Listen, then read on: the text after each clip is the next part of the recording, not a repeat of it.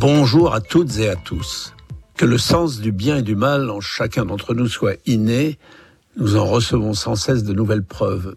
Et de même qu'il faut faire le bien et ne pas faire le mal.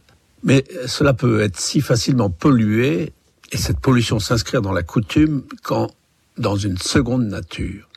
Et c'est pourquoi la difficulté commence dès qu'il s'agit de dire qu'est-ce qui est bien et par opposition qu'est-ce qui est mal. Certains en viennent à prétendre que bien et mal existent pour chacun, mais de façon purement arbitraire, ne dépendant que de nos intérêts, de nos choix, ou sinon de nos conditionnements culturels, sociaux, historiques, tout ce que vous voulez.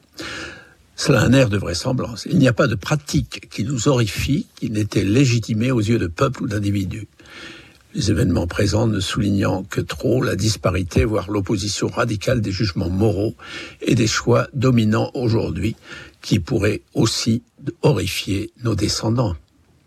Mais ce soi-disant réalisme peut être retourné. Cela peut tout autant signifier que les peuples, comme les individus, peuvent mal tourner.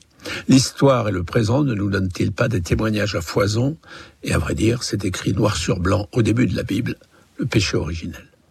De plus, la reconnaissance ou l'aspiration à une objectivité des jugements moraux se retrouve dans toutes les civilisations, religions, croyances, coutumes, lois même, quand celles-ci ne sont pas logiques avec elles-mêmes dans la pratique. C.S. Lewis a écrit là-dessus un petit livre très conséquent. Il montre que Tao, Dharma, Bible, Évangile concourent. De plus, pour nous chrétiens, à la révélation de Dieu comme créateur s'ajoute celle de Dieu comme rétributeur, juge du bien et du mal fait par chacun. Aujourd'hui, tout ceci semble quelque peu se brouiller. Pourquoi? Pascal donne peut-être la réponse quand il écrit Des mœurs corrompues sont moins graves qu'une corruption de la règle des mœurs. Pourquoi? Parce que cette corruption nous enlève la responsabilité.